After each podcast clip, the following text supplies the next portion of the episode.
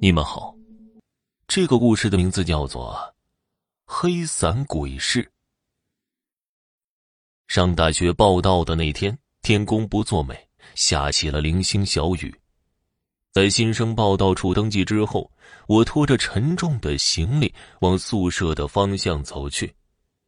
等快到宿舍去的时候，突然看到旁边的花坛上放着一把黑伞，我四下看去。周围根本就没有人，应该是谁不小心忘在这儿了吧？当时的雨有下大的趋势，我就拿起来撑着进了宿舍。到了宿舍之后，其他舍友还没到呢，我就先选了一个床位，把床单被褥铺上。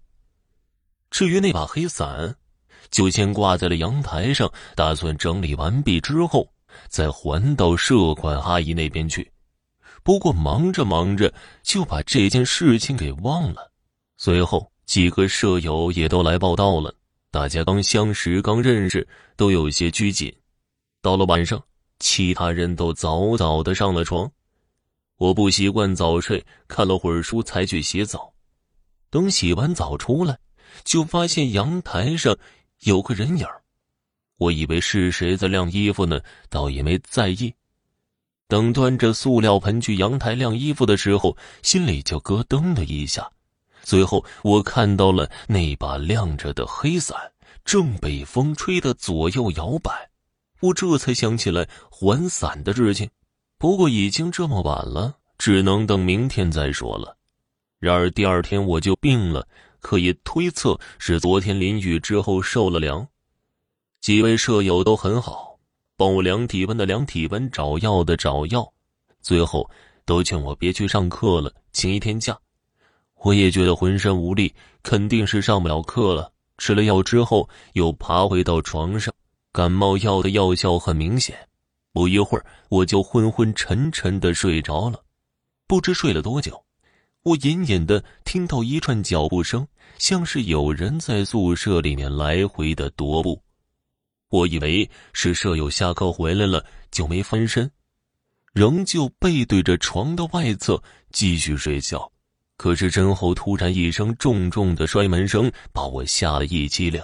我马上意识到身后可能不是舍友，我就翻身去看身后是谁。首先映入眼帘的是一把黑伞。视线往下移，就看到一张全是血的脸，甚至流出的眼泪也是红色的，一边的脑袋还有些塌陷。最奇怪的是，他全身上下都湿漉漉的，像是刚从河里捞出来的一样。还没等我反应过来，那人突然扔掉了黑伞，两只手抓住了床沿，他的头扭出了一个不可思议的角度。被他这么一下，我本能的向后躲。脑袋猛地就磕到了墙上，之后就失去了知觉。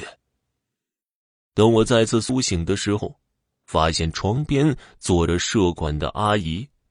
阿姨看我醒了，脸上的表情放松了不少。原来刚刚阿姨正在走廊里打扫卫生，突然就听到宿舍里的叫声，进来之后就发现我已经昏倒在床上。阿姨询问了我的状况。我摸摸头，发现烧已经退了，就是后脑勺有些隐隐作痛。阿姨见我没事就问起了其他的事情。她指了指地上的黑伞。我向地上看去，确实有一把黑伞躺在地上，应该就是我昨天捡的那把。我有些心虚，也有些害怕。阿姨随后就捡起了那把伞，仔细的检查了一番。之后也没再说别的，就让我跟他走。到了阿姨的办公室，黑伞就放在门口的位置，而他则招呼我进传达室，那边更亮一点之后，阿姨搬了一把椅子让我坐下，和我说起了一件不久之前发生的事情。这个故事的主角叫宋爱康，他的身世很惨，从小母亲就跑了，父亲是个赌鬼。从没尽过做父亲的责任。宋爱康从小就和奶奶一起住，两个人靠着政府的低保生活，日子过得艰苦。高中的时候，宋爱康曾一度辍学，好在学校了解到他们家的情况，组织了几次爱心捐助，勉强算是补上了他的学费。重新获得学习机会的宋爱康很珍惜来之不易的学习机会，更加发奋的读书。终于是功夫不负有心人，他顺利的考上了这所大学。大学期间，他做了几份兼职，也申请了助学金，靠自己的力量赚出了学费和平时的生活费。大家看的实在是太苦了，都想帮助他，但都被他拒绝了。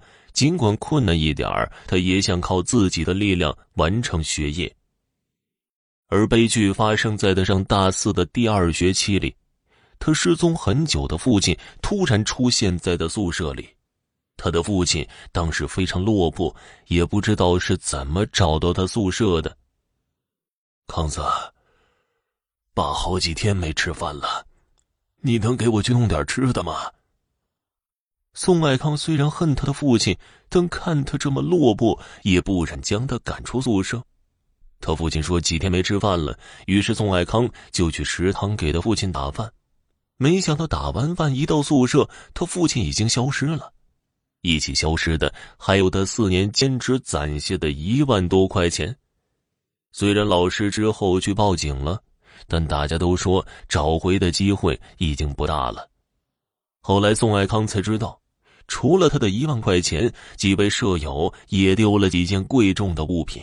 大家其实都挺同情他的，也没和他多提这事儿。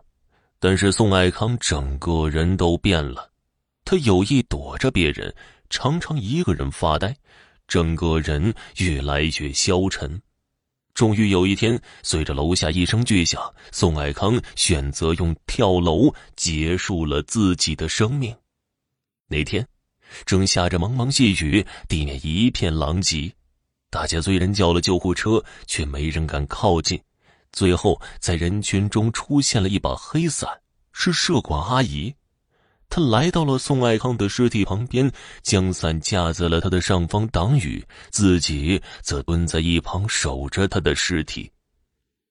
救护车很快就到了，宋爱康的尸体也被抬走了。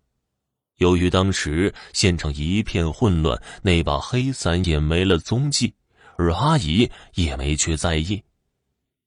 没想到这把黑伞今天会出现在我的宿舍里，我犹豫了一下，但对照了阿姨说的那个故事，似乎一切都已经很明显了。阿姨没再追问，眼神落寂了不少。就在这个时候，一阵阴风吹来。我们俩同时看向门口的位置，就在那把黑伞的那个地方出现了一个身影。那边光线不好，看不清他的脸，但不用猜也知道是谁了。我吓得直往后靠，之前的恐惧感又上来了。阿姨却没动，但浑身发抖，显然也被吓得不轻。不过阿姨之后的动作出乎我的意料，她居然开始向那个黑色的身影走过去。我能看出他并不轻松，动作僵硬，显然是憋了一股子劲儿的。